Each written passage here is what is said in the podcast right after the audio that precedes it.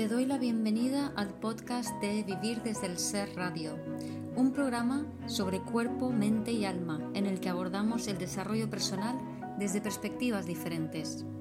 Quiero compartir contigo temas que me apasionan, como las emociones, la conciencia, la espiritualidad, la conexión con el cuerpo, la crianza consciente o la astrología.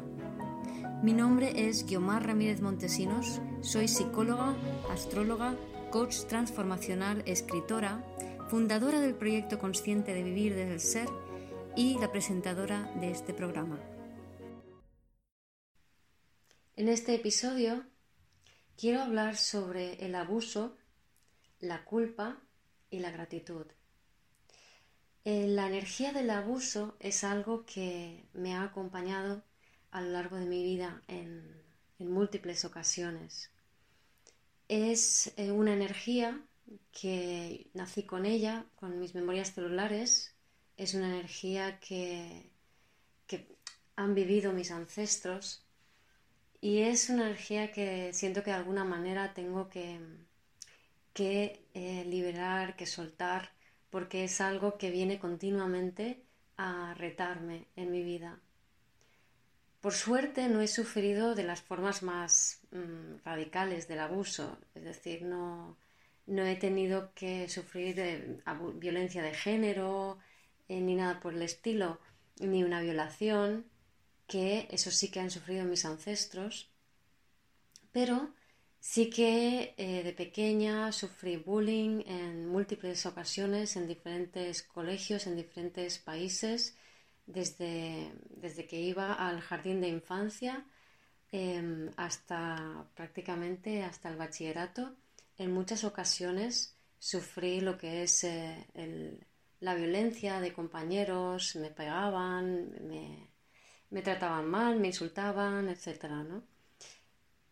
Y ya lo puedo ver como algo que no es mm, culpa de las personas que me trataron así, sino que es una energía que yo siempre he llevado encima y que me ha mm, hecho posible que termine viviendo ese tipo de situaciones. En mi carta natal tengo un quincuncio entre Plutón, conjunción Urano, y por el otro lado Marte, conjunción Lilith. Además, una oposición de ese Plutón, conjunción Urano, con Saturno conjunción Quirón en Piscis en la 4. Marte Lilith lo tengo en la cúspide de la 4. Y Plutón conjunción Urano lo tengo justo entre, bueno, en la cúspide de la 11, entre la 10 y la 11, para los que sepáis astrología. Entonces, em, seguramente no sea la, única combinación, pero eh, Plutón, Urano, perdón, eh, Plutón, Marte, Quirón, Saturno pues es normal que entren en la combinación cuando estamos hablando de, estos temas, ¿no? Ya cuando nos metemos en temas de abusos sexuales, quizá más Plutón-Venus, pero en fin, no, no quiero mm, llamar la atención sobre el abuso como algo que sufrimos desde el punto de vista de la víctima, sino quiero hablar de ello como una energía que está allí, que está en la conciencia colectiva humana y que es fundamental poder liberarla para, para empoderarte, para hacerte con, tu poder personal. Porque al fin y al cabo es un tema plutoniano y Plutón vibrando bajo. Plutón, no olvidemos que es el regente de Escorpio, mi ascendente, y el signo, la energía del signo del cual hablo un montón. Pero bueno, Quirón, eh, perdón, Plutón vibrando bajo tiene que ver con esa pérdida de poder o con ese abuso de poder. Y Plutón vibrando alto tiene que ver con la, la energía magnética de la potencia, de la fuerza que implica tener tu alma integrada en el cuerpo. Y ese es un poco el objetivo, ¿no? Conseguir conectar con todo tu potencial. En mi caso, mm, yo tengo una luna aspectada con muchos planetas. Tengo Marte conjunción Lilith en la cúspide de la 4, en Acuario, aspectado con muchos planetas. Ambos eh, protagonizan toda mi carta. Y ambos hacen que eh, por parte de Luna, que, que sienta absolutamente todo, y Lilith en la 4, y por parte de Lilith que además no puedo tomarme como personal nada de lo que siento. Entonces es un poco raro porque desde en pequeñita, cuando era pequeñita, eh, suponía mucho sufrimiento para mí y al final depresión, tristeza y depresión, como la manera que tenía, una de las maneras que tiene la psique para poder sostener todo lo que estaba sosteniendo, todo lo que estaba sintiendo, era desconectarse a través de la depresión. Entonces, eh, yo básicamente siempre he podido sentir todo, o sea, toda la conciencia colectiva, eh, las personas a mi alrededor, mi transgeneracional, el dolor no resuelto de todo lo que sufrieron mis ancestros a través de, guerras y situaciones vitales eh, muy fuertes. Y eh, dolor todo el cual pues se había apartado y callado para poder seguir con la vida, para poder tirar hacia adelante. Pero llego yo y soy capaz de sentir todo eso sin saberlo, ¿no?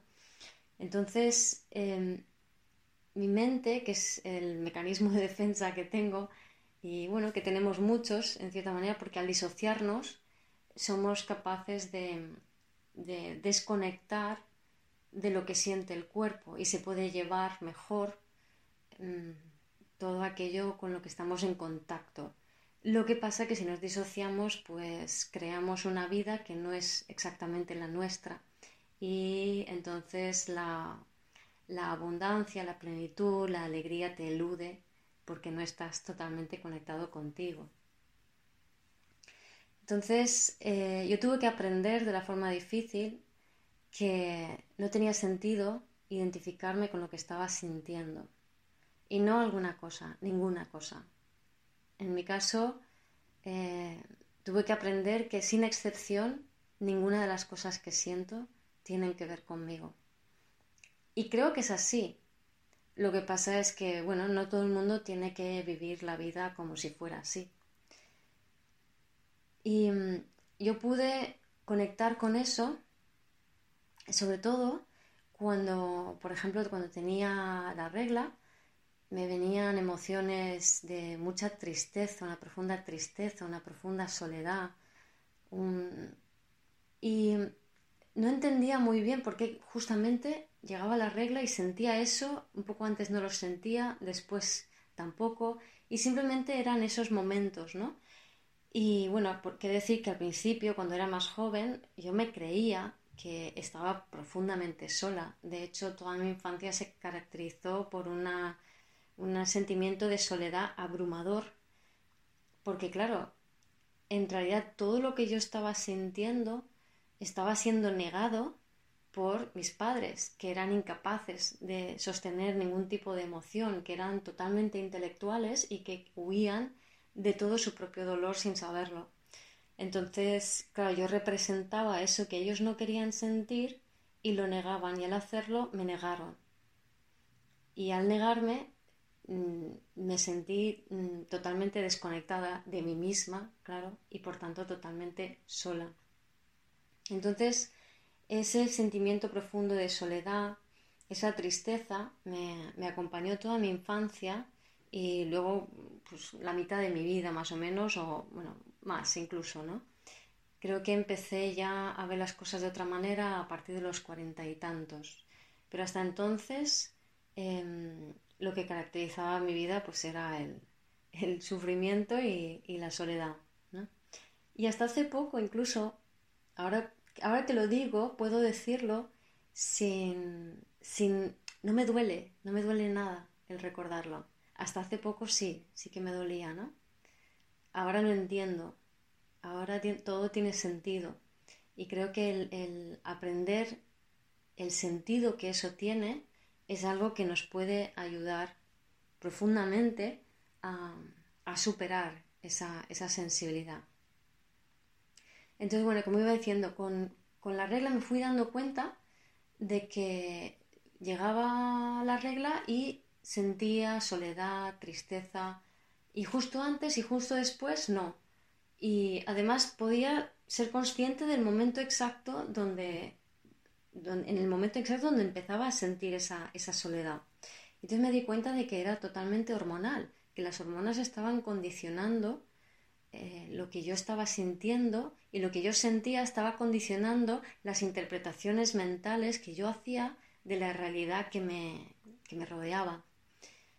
Y entonces poco a poco fui entendiendo esto, fui observando y poco a poco cada regla iba siendo menos intensa en este sentido, iba teniendo menos sentimiento de, de soledad hasta que llegó a través de esa observación y de ese permitirme sentir el vaivén hormonal, llegó un momento donde ya no me desequilibraban las reglas, donde ya el subidón o bajón hormonal no me afectaba.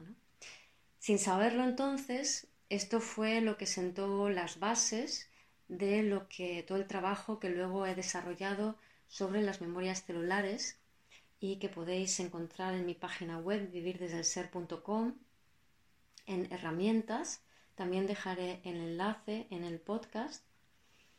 Y en el libro, mi último libro, Vuelve a ti, está aún más eh, desarrollado que en la web.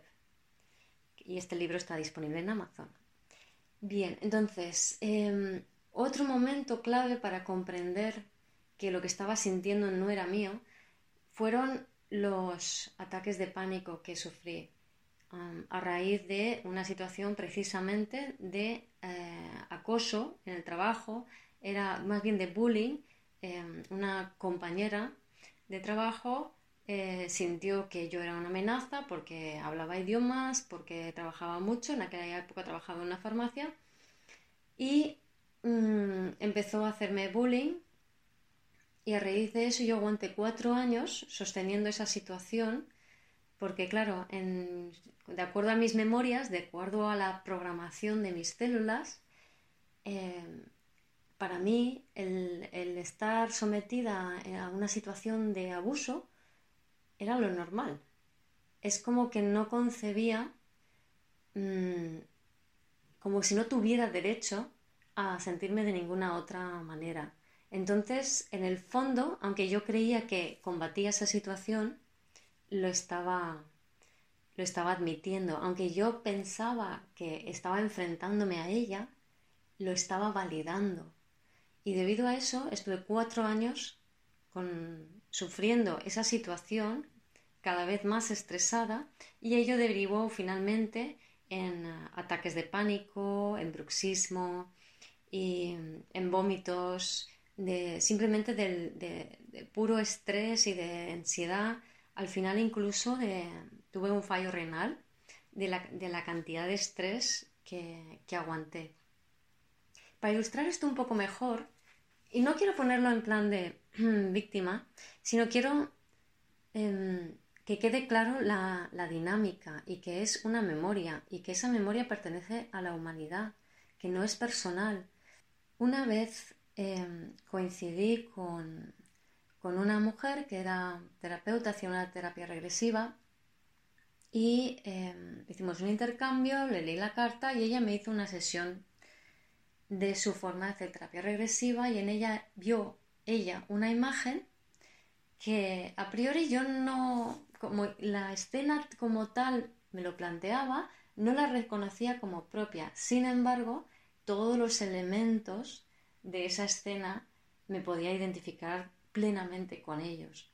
Y ahí también es donde comprendí que simplemente estamos ligados emocionalmente a historias que son humanas, de tragedias, de dolores, de traumas que ocurrieron en el pasado y que nuestro cometido, y más si tienes mucha energía de escorpio en la carta, es poder experimentar eso en el cuerpo con el mínimo de vivencia externa, o sea, que no te ocurra algo realmente horrible, sino que tú puedas sentir lo que es eso.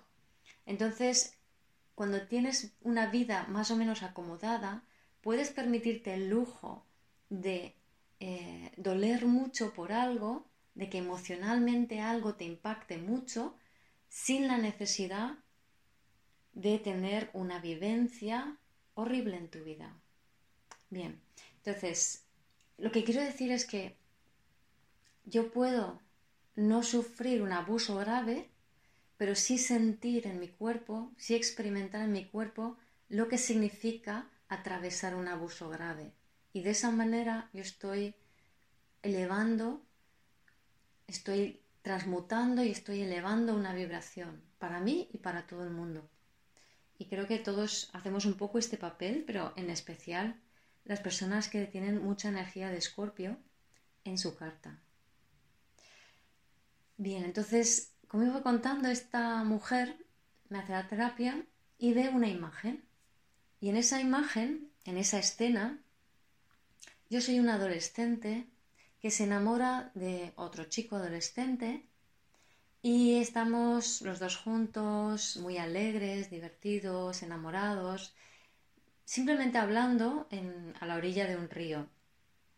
En, esa escena aparece el que era mi padre, eh, que se pone furioso porque estoy conociendo o estoy tonteando con este chico y de la rabia que siente coge una piedra, se lo tira, le golpea la cabeza, el chico cae al río y se muere.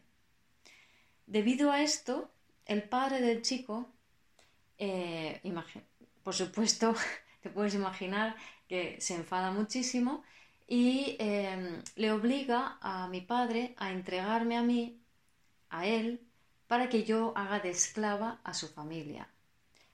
No solamente que además estoy condenada a eh, hacer de esclava, sino que además yo le recuerdo a la muerte de su hijo, con lo cual eh, encima soy maltratada, soy mm, infravalorada, por supuesto, eh, abusada a todos los niveles prácticamente.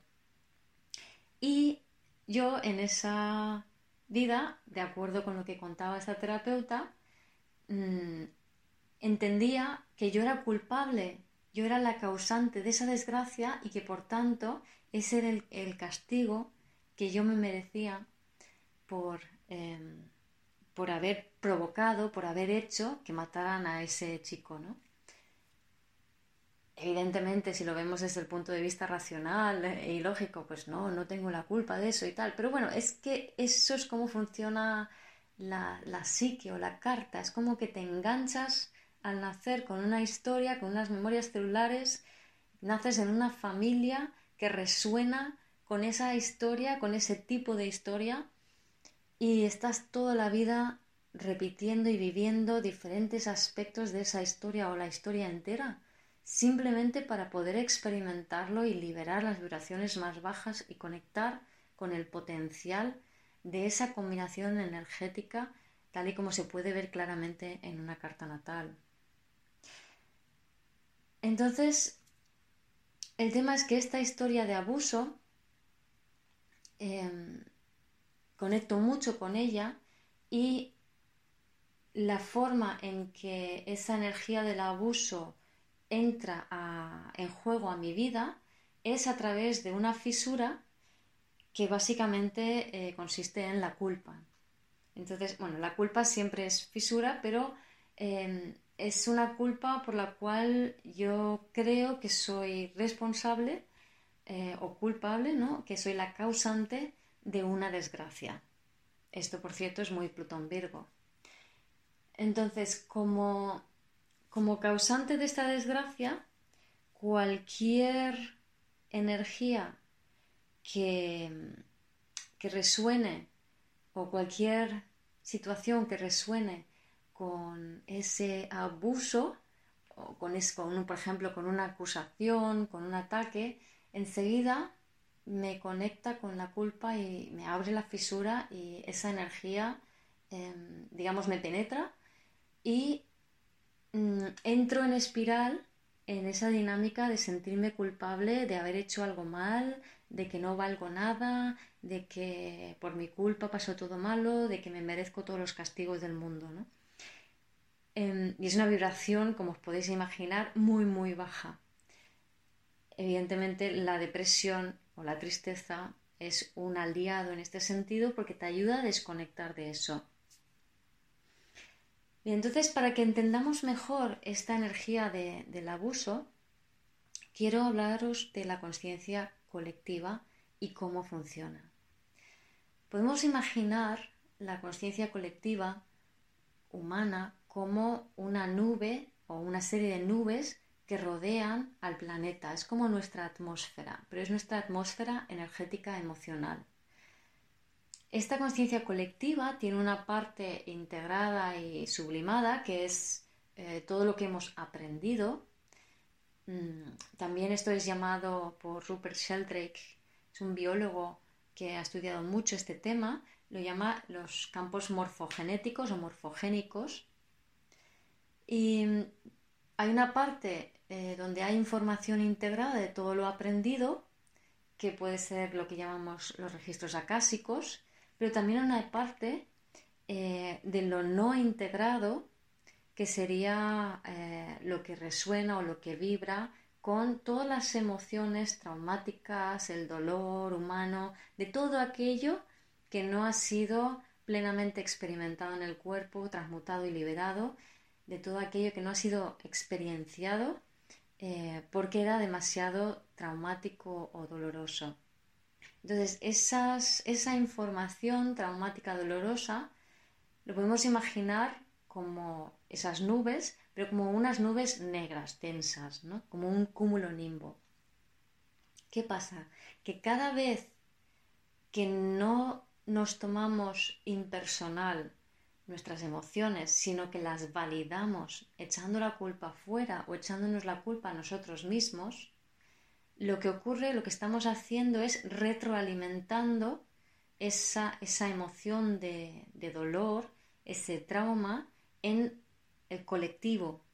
Estamos alimentando esas nubes negras cada vez más y más y más. De tanto alimentar esas nubes negras con el mismo dolor emocional sin terminar de resolverlo, sin terminar de sublimarlo, sin terminar de transmutarlo y ver más allá de esa polaridad víctima-perpetrador, cuanto más lo alimentamos, esas nubes terminan por crear una forma de pensamiento. Y una forma de pensamiento es una especie de conciencia primitiva, como si fuera un animalito que lo que busca es sobrevivir. Esto es lo que eh, antiguamente llamaban, llamaron los egregores o eh, los demonios, que básicamente es esto, es simplemente una emoción, una energía emocional que se ha ido densificando hasta consolidar una identidad en la forma de una conciencia primitiva que busca perpetuarse. Esa conciencia busca sobrevivir y para hacerlo lo que necesita es poder habitar eh, a nuestros cuerpos y de esa manera alimentar el conflicto para que se genere otra vez esa emoción y así alimentarse.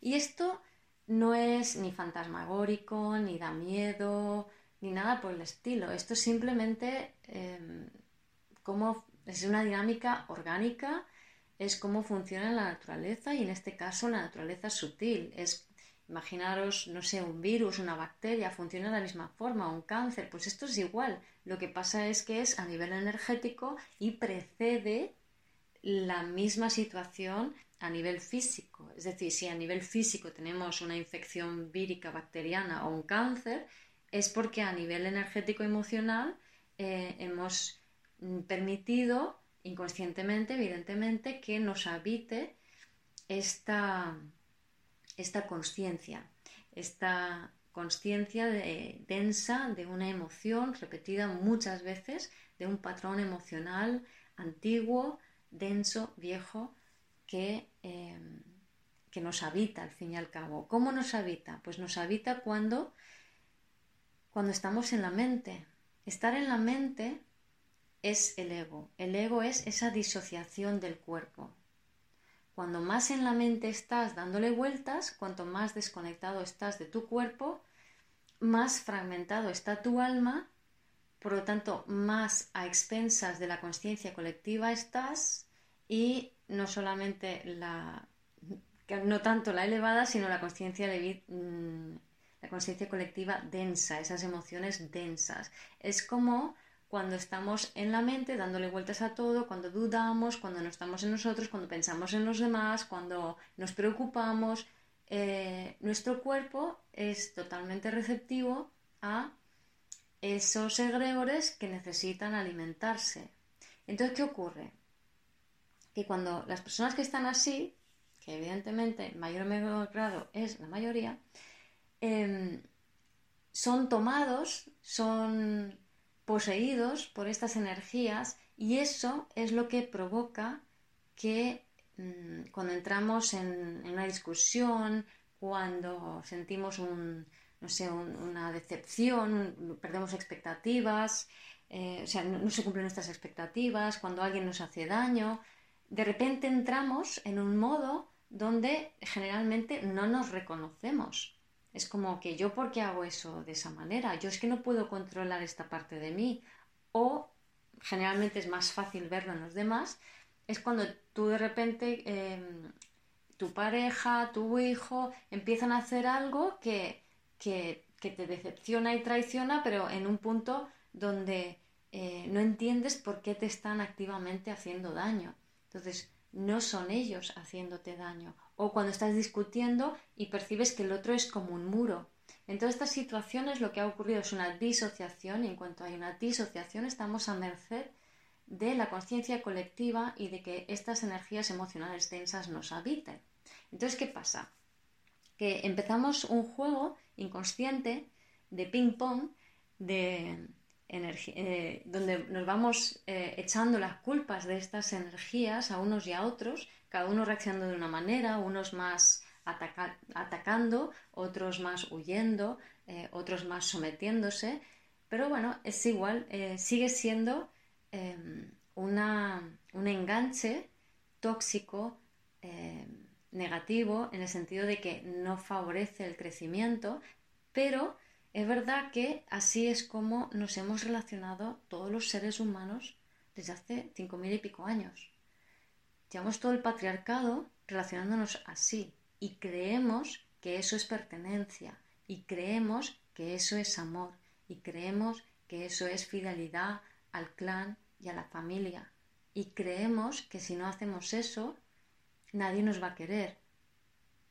Y lo bueno es que este 2020 con Lilith atravesando a Urano junto, a Aries junto con Urano en Tauro y toda la, la, conjunción en Capricornio, lo que nos está invitando, y además Neptuno en Piscis, nos están todos invitando a que ya definitivamente seamos nosotros mismos, dejemos de codepender de los demás, dejemos de depredarnos energéticamente sin ser conscientes de ello, seamos seres singulares seamos nosotros mismos de verdad, no quedemos enganchados en esas historias y en, esas, y en esos dolores y en esos traumas del pasado perpetuándolos a base de echar la culpa a otro de lo que tú estás sintiendo, a base de crear expectativas de que el otro, los demás se tienen que comportar de tal o cual manera contigo.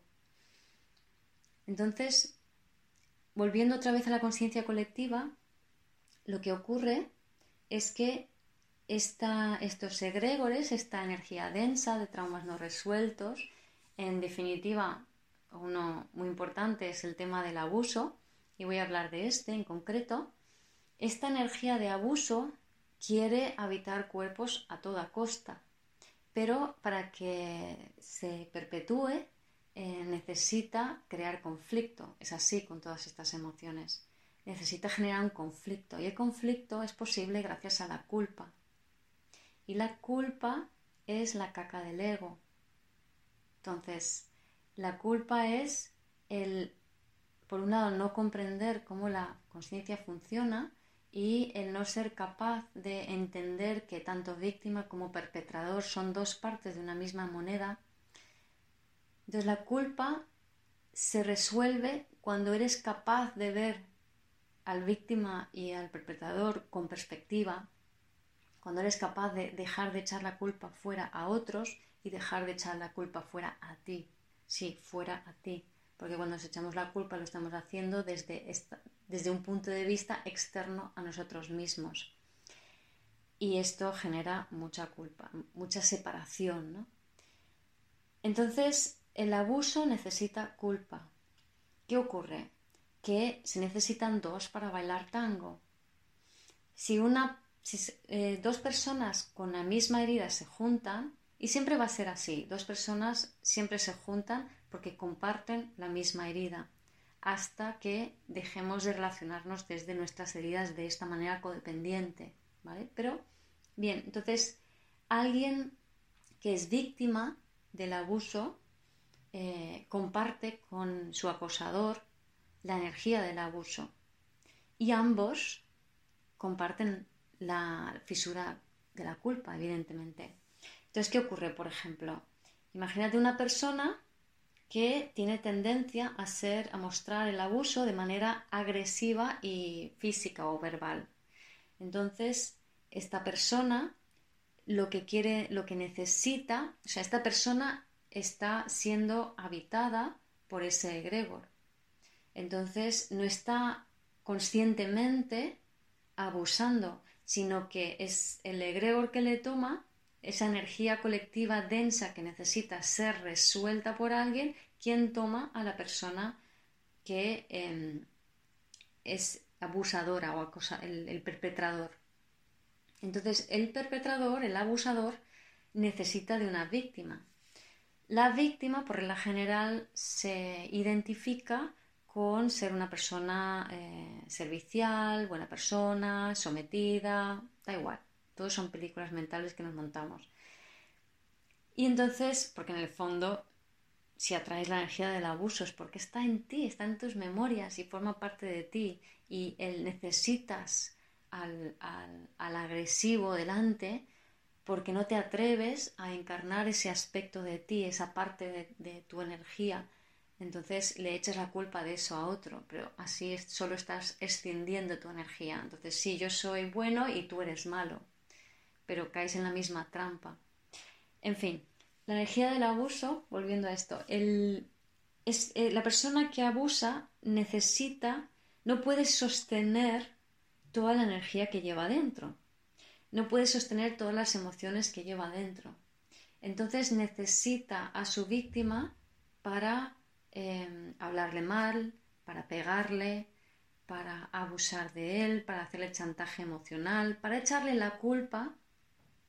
Y eh, la víctima, a través de sentirse culpable, se identifica con eh, el daño físico, el daño moral, el daño emocional y de esa manera permite que la energía del abuso le penetre y le entre, disociándolo todavía más y por tanto, por tanto permitiendo que el egregor se alimente todavía más.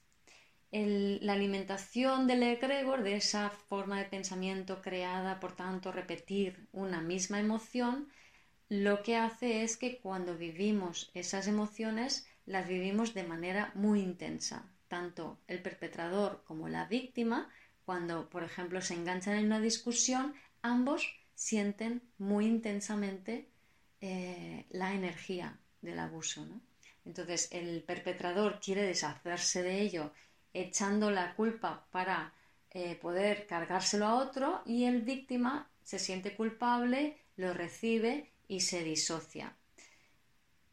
Luego esto genera otra dinámica que es la del pilar capricorniano que ahora luego explicaré. Pero bueno, primero voy a poner un ejemplo que, como os he contado al principio, esta energía de abuso la he vivido muchas veces en mi vida. Entonces, en una ocasión, em, me acuerdo que había, eh, tenía una amiga que, que, bueno, que era una persona que le costaba mucho sostener sus emociones en el cuerpo y dependía mucho de otras personas. Y casualmente se le atraían especialmente gente que tenía o sol o ascendente en Capricornio. Veremos, no es casualidad, pero bueno. Se acercaba a estas personas y se hacía como muy dependiente de ellas para que eh, estos capricornianos, como yo, yo soy solo en Capricornio, luna en Capricornio, pudiéramos satisfacer sus necesidades. ¿no? Entonces nos convertíamos como en padres de, ella. Entonces yo entré en ese papel, entré en ese rol eh, y empecé a cuidarla. Mm, porque, eh, digamos, jugaba un poco al, al crear pena y tal. Esto no lo hacía de forma consciente. No es su intención generar pena, sino que es un mecanismo automático que pues, se puede decir que la tomaba, ¿no? ¿Y eh, por qué hacía esto yo? ¿Porque, ¿Porque soy buena persona? No. Porque inconscientemente estaba volcando sobre ella mis propias necesidades no satisfechas, mis propias eh, insuficiencias, mis, mis propias carencias, y en vez de sentirlas en mí, las proyectaba sobre ella. Y cuidándole a ella, yo creía que yo era buena persona y que estaba por encima. Todo esto inconscientemente, claro, porque es que funcionamos inconscientemente cuando entramos en estas dinámicas. Yo me creía muy buena persona por ayudarla. Pero un día em, em, me empecé a darme cuenta en la dinámica que estaba metida y decidí que no, decidí que ya no iba a seguir esa dinámica. Entonces un día dejé de darle, dejé de alimentarle como lo había hecho hasta ese momento. Entonces, ¿qué ocurre? Cuando dos personas se retroalimentan, eh, el egregor, ¿no? se retroalimentan con estas dinámicas emocionales tóxicas y en esto estamos todos. O sea, es que en esto no se libra nadie, ¿no? Pero cuando dos personas se, retroalimentan esta dinámica, se genera un centro en común. Es como que las, parte de uno más parte del otro generan uno. Entonces, cuando uno decide salirse de esa dinámica, el centro desaparece y genera una enorme desestabilización en la persona que no eligió salirse de esa dinámica. Esto lo que provoca, perder el centro, lo que crea es la rabia. De la misma manera, la rabia es indicador de que has perdido tu centro. Entonces, ¿qué hace una persona que pierde su centro y le activa la rabia?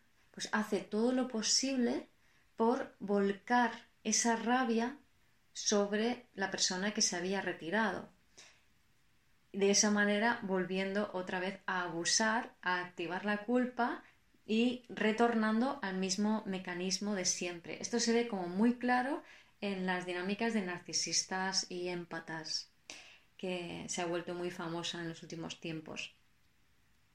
Pero lo dicho, o sea, aquí realmente no hay culpables. De hecho, si seguimos creyendo que alguien es culpable de cómo yo me siento, lo único que vamos a seguir haciendo es perpetuar estas dinámicas, es alimentar los egregores. Si yo alimento los egregores, alimento las nubes negras. Si yo dejo de alimentar los egregores porque me hago responsable de lo que yo siento, como que es algo que está en mis células y que por tanto atraigo a las personas que atraigo, entonces, poco a poco, nos hacemos con nuestra energía, nos desconectamos de las nubes negras, dejamos de alimentar las nubes negras el cielo se despeja y la conciencia empieza a bajar y conectarse con nosotros, porque es como si metafóricamente la conciencia estuviera al otro lado de las nubes cuando estamos alimentándolas. Entonces no somos capaces de ver la vida conscientemente mientras estemos conectados de esa manera. Entonces cuando despejamos las nubes, no solamente que podemos integrar todo nuestro alma y recuperar toda nuestra potencia, nuestro cuerpo, sino que además nuestra conciencia eh, se conecta también. Entonces formamos una unidad, que eso es vivir desde el ser, con un cuerpo, un alma integrada y una conciencia. Y somos capaces de ver la vida conscientemente. Eso es a donde tenemos que llegar ahora. Pero bueno, como iba contando, entonces la persona que pierde su centro siente rabia y va a siempre eh, atacar a aquel que se fue, aquella que se fue y se llevó aparentemente el centro compartido, porque es una forma que tiene el egregor de eh, recuperar el equilibrio, que tiene esa energía densa emocional de recuperar el equilibrio. Porque, a ver, al fin y al cabo, no podemos correr túpidos velos y simplemente decir aquí no pasa nada, pensamiento positivo y ya está. No, es necesario experimentar estas energías en el cuerpo, asumirlas, no disociarse, no entrar en juegos de culpa, sino sentir todo su impacto y toda su potencia. Entonces, como iba contando con, esta amiga, que simplemente a través de un mensaje por una red social em, me soltó un comentario que me impactó tan fuertemente en el cuerpo que eh, me dio, me dio taquicardias, estuve varios días, casi una semana desequilibrada energéticamente y, esto me ha vuelto a pasar más veces, no, no, era la única vez, o sea, no es culpa de nadie, esto es una dinámica mía con la que yo estoy en contacto. Y sé que es una dinámica que me permitirá cuando la integre, cuando sea capaz de sentirla sin un ápice de culpa ni hacia mí ni hacia nadie, entonces estoy, estaré recuperando todo mi poder personal. Pero bien, para que entendáis, como no entro en, o intento no entrar, a veces entro un poco, ¿no? Pero luego digo, no, o sea, esto es mío, esto es mío. Eh, no entro en alimentar la película de fíjate qué persona tan mala porque me ha hecho esto. No, no, no. Es, esto es una energía antigua mía que he de integrar en mí para conectar con toda mi potencia, con mi alma, con quien soy yo, para vivir desde el ser. Entonces hay que sentir esto sin que la mente se vaya a buscar explicaciones y culpables, sin echarse la culpa a uno mismo. Entonces, conforme mm, he podido hacer esto, he ido cada vez integrando más quién soy. Entonces es un, es un enfrentamiento muy valioso, pero es tan importante no alimentar la película para, para poder integrar esa energía plenamente. Y eso que, como he dicho, mm, a mí me impacta y me desestabiliza muchísimo. O sea, físicamente me resulta muy fuerte, eh, doloroso, pero es que no puede no ser doloroso porque la potencia de nuestra alma integrada es mucho más intenso que cualquier memoria celular que podamos estar experimentando. Entonces, hay que sentir y hay que poder ser capaz de sostener esa, esa potencia. Y bueno, y luego está además que dices, bueno, pues ya eh, lo he vivido una vez, dos veces, tres veces, otra más.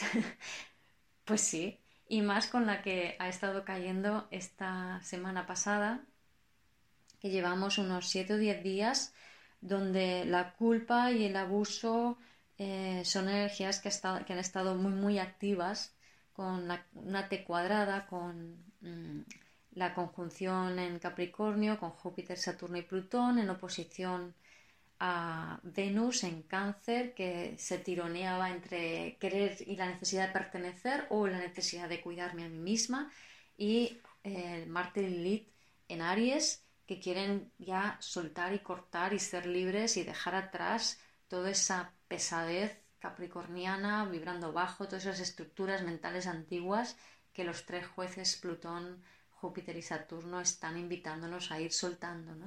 Entonces esta T cuadrada ha activado mucho, con lo cual es normal haber sufrido estos días pasados, esta semana y pico pasada, eh, temas donde se activa mucho la culpa, donde se ha percibido el abuso, una injusticia muy grande, porque eh, de lo que se trata es de, de, empoderarnos, de soltar ya los dramas, de decir, es que no, es que no quiero esto en mi vida, es que asumo que esto simplemente es una energía que me pertenece y que su lado más alto, el lado más alto del abuso, es mi propio poder personal. Si no echo la culpa fuera, me empodero. Y entonces llega el tema de los pilares capricornianos. ¿Qué es un pilar capricorniano? Bueno, pues em, las personas que tienen mucha energía mm, cardinal de Capricornio Cáncer, bien porque tienen planetas en 4 y 10, porque tienen energía de Capri Cáncer, em, y algunas combinaciones o cartas donde Em, los planetas están ubicados de una forma muy vertical, involucrando estos dos eh, signos, lo que ocurre es que estas personas eh, somos como pilares, que la energía de Capricornio es la energía del pilar, es una energía que Capricornio tiene, uno de los eh, talentos de Capricornio es la concentración, pero es como, es como la medusa, ¿no? Que convertía en piedra aquello que, bueno, al que le miraba, ¿no? Entonces, con Capricornio es como si tu mirada petrificase, concretase y convirtiese en piedra o rigidizase allá donde se fija. Entonces, con la energía de Capricornio tener mucho cuidado dónde se pone el foco, porque puede haber un exceso de foco que rigidiza y cristaliza cualquier cosa, ya sea un dolor corporal, eh, una persona y cómo se comporta, eh, una realidad. Es, hay que tener mucho cuidado con eso. También esa capacidad de foco sirve para crear lo nuevo. Pero, ¿qué ocurre? Que como las personas capricornianas funcionan como pilares, un pilar eh, desde el patriarcado se concibe como un pilar único. Y cuando es un pilar único, la fijeza es mayor. Y entonces lo que pasa es que ese pilar eh, a menudo es depredado o aprovechado por esas energías densas, por esos egregores y por las personas que son tomadas por esos egregores. ¿Os acordáis que antes decía que esta amiga mía buscaba siempre a personas con sol o ascendente en Capricornio? Es porque, eh, digamos, el egregor, entre comillas, que la tomaba, eh, lo que busca es un pilar capricorniano para evitar ese, para llenar de fluido denso ese pilar, esa columna capricorniana, que al hacerlo lo que permite, eh, y espero que me entendáis metafóricamente, es, porque entenderlo de manera concreta es un poco complejo, esto es más simbólico, ¿vale? Es una forma de comunicarse para poder transmitir una idea nada más. Entonces, eh, es como si esa energía densa, por defecto, con la inercia del patriarcado y con los pensamientos típicos de, en base a culpa que ha caracterizado estos últimos 5.000 años, esa energía densa entra por la columna que es todo el cuerpo y lo que hace es conecta con la tierra y la penetra y de esa manera se propaga la densidad por la Tierra. Entonces las personas que tienen mucha energía de cáncer Capri en su carta, que son muy pilar capricorniano, eh, tienen mucha tendencia a ser retados por este tipo de energías y a ser como intentar ser habitados por estas energías densas. Y por supuesto, por defecto lo permitimos, porque no sabemos otra cosa y no somos conscientes. Entonces, si en una carta, si tú eres pilar capricorniana y además en tu carta no tienes fuego o tienes muy poco fuego, esto, este tema del que os estoy hablando es todavía más peliagudo, porque el fuego puede combustionar mm, toda esa energía densa, pero ante la ausencia de él en una carta, si además es muy receptiva, mm, es muy difícil.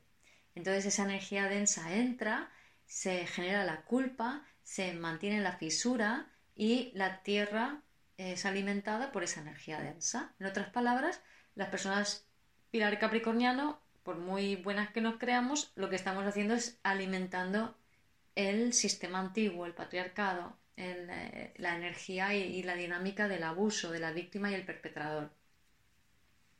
Entonces, conforme vamos despejando nuestras memorias celulares, conforme vamos desarrollándonos y creciendo, podemos ir purificándonos y mm, se empiezan a purificar también nuestros pensamientos. Dejamos de ser críticos, juiciosos, empezamos a ser más abiertos, más tolerantes. Y esto lo que hace es que, junto con el eh, cuidado del cuerpo, la dieta, liberación de memorias, etcétera, etcétera, deporte, deporte además aporta el fuego si no tienes fuego, lo que, consigue esto es que esa, columna, ese pilar, se vaya despejando. Y de esa manera, en vez de oscuridad, pueda canalizarse luz igualmente hasta la Tierra. Pero ¿qué pasa? Que cuanto más limpio está la tubería, más goloso o más atrae a energía densa. E insisto, es importante no ver esto como algo intencionado, algo terrible, algo que da miedo, porque si estamos viéndolo desde esa perspectiva, lo estamos viendo desde la culpa y entonces no hacemos nada. Esto es orgánico, como es todo en la vida. Con la astrología podemos comprender que la voluntad humana no está por encima de nada, no está por encima del universo, no está por encima de los astros, no está por encima de la naturaleza.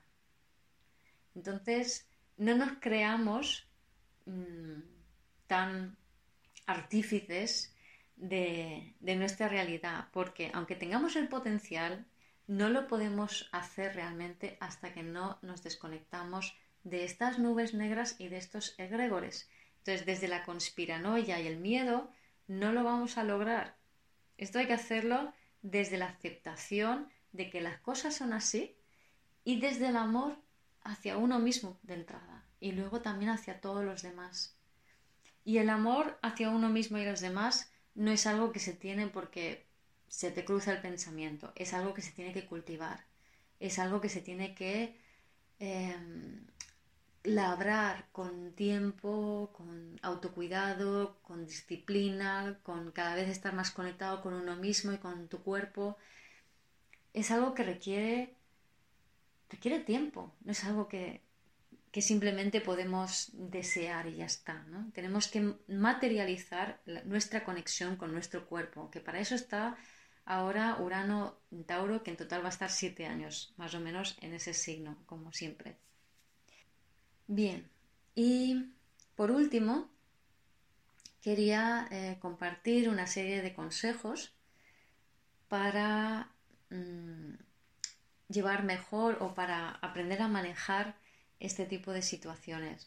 Entonces, primero, antes que nada, es ser consciente de la dinámica. Entonces, cuando nos encontramos en una situación de abuso, que ahora es el ejemplo que nos compete, cuando alguien te acusa de algo, cuando alguien te dice que te has equivocado, que eso no es así, que, que te has creído, que no vuelves a hacer eso, además de situaciones donde haya un abuso más físico o de cualquier otra manera, es primero, antes que nada, es entender que nadie, absolutamente nadie, tiene el derecho de obligarte a, a tú vivir tu vida y hacer lo que hagas en tu vida de una manera diferente. Hagas lo que hagas, por muy errado y equivocado que creas que pueda estar, todo es perfecto tal y como es. Entonces nadie tiene em, el derecho, voy a decir, pero claro, nos vamos a encontrar en esta vida con todo aquello que atraemos porque está pendiente de ser resuelto, ¿no? Entonces, entendiendo esto, para poder hablar un idioma con el cual nos podamos comprender, es nadie tiene derecho a acusarte de nada. Tú todo lo que hagas es perfecto tal y como es, por muy equivocado que esté, es tu experiencia. Entonces, si alguien desea hacerte una petición a ti, la puede hacer de una forma en la cual expresa realmente lo que necesita y quiere. Y si le cuesta, se establece un diálogo para que esa expresión pueda ser posible. Pero cuando se comunica en base a acusaciones, además, es que generalmente son acusaciones muy imprecisas, muy vagas, y es muy difícil entender realmente eh, qué es lo que desea la otra persona, sencillamente porque el que acusa ni siquiera sabe qué es lo que necesita y desea. Entonces, de entrada, em, a la energía del abuso hay que sentirla como que, bueno, es potente, pero es tu potencia. Nadie tiene el derecho de decirte cómo tienes que vivir. Paralelamente es importante no rechazar al mensajero porque si rechazamos al mensajero incurrimos a la culpa, lo cual quiere decir que te sentiste culpable y luego la echaste de vuelta en ese juego de ping-pong perverso que es del ego. Entonces es importante aceptar que, bueno, pues esto es lo que me ha sucedido ahora, es para algo, ¿para qué? Para que yo sea más yo. La vida solo quiere eso de mí, que yo sea más yo. Entonces, esto es un regalo, voy a cogerlo como tal no voy a aceptar que el mensajero simplemente es un mensajero, ha sido tomado. Probablemente no tenga ni idea de lo que acaba de hacer. Y si se lo preguntan, lo único que va a hacer es razonarlo más y creérselo. Entonces, mejor ni preguntar.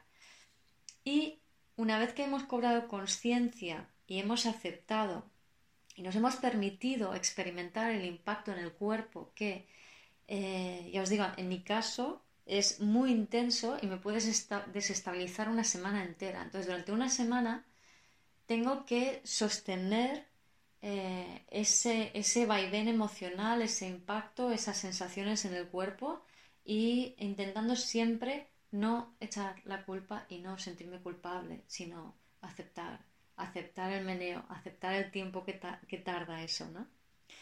Es súper importante hacer esa observación sin ninguna culpa y sin incurrir al juicio. Siempre nos podemos proponer a nuestro ego que dice, mira, si quieres juzgar, lo hacemos después, ¿vale? Cuando ya me sienta más tranquila y mejor.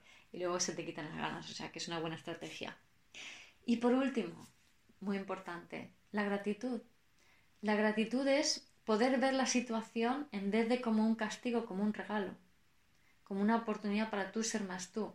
Y no tienes que entender, no tienes que analizar la situación ni por qué, ni por qué no, al contrario, porque analizar la situación implica juicio, implica culpa, implica separación, no se resuelve. Cuanto menos analicemos mejor.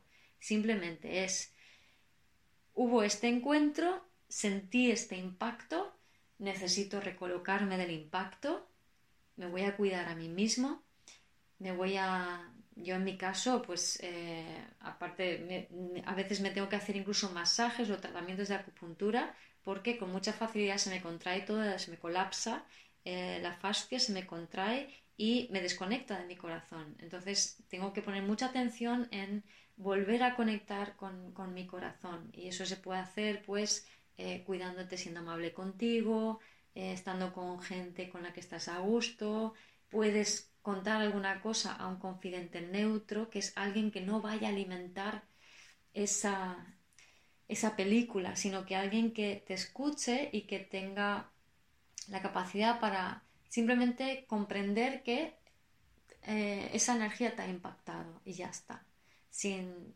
validar nada, ¿no?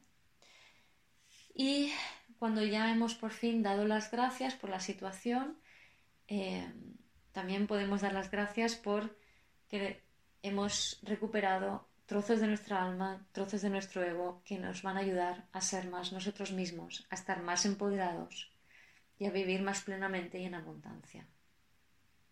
Y bien, esto es lo que quería contaros hoy en este podcast que ha salido un poco largo, eh, pero es un tema mm, complejo al mismo tiempo es sencillo, es decir, es una energía mm, disociada de víctima perpetrador, de abuso, que si te la encuentras es reconocer que está allí para ti, para hacerte crecer, no culpar al mensajero, no culparte a ti mismo, cuidarte mucho el cuerpo, contar con personas a tu alrededor con las que tengas muy buena conexión para ayudarte a volver a conectar contigo mismo eh, salir a la naturaleza, para airearte, para respirar, para, para mover toda esa energía densa, hacer masajes, acupuntura, lo que haga falta, lo que tú necesites, lo que necesite tu cuerpo para que circule toda la energía, beber agua, por supuesto, y de esa manera permitir que tu poder personal, tu alma, se integre más en ti. Gracias por escuchar este episodio de Vivir desde el Ser Radio. Si te gustó el contenido y los temas que hemos abordado, dame un like o un corazón y te invito a visitar mi web vivirdesdelser.com y a seguirme en las redes.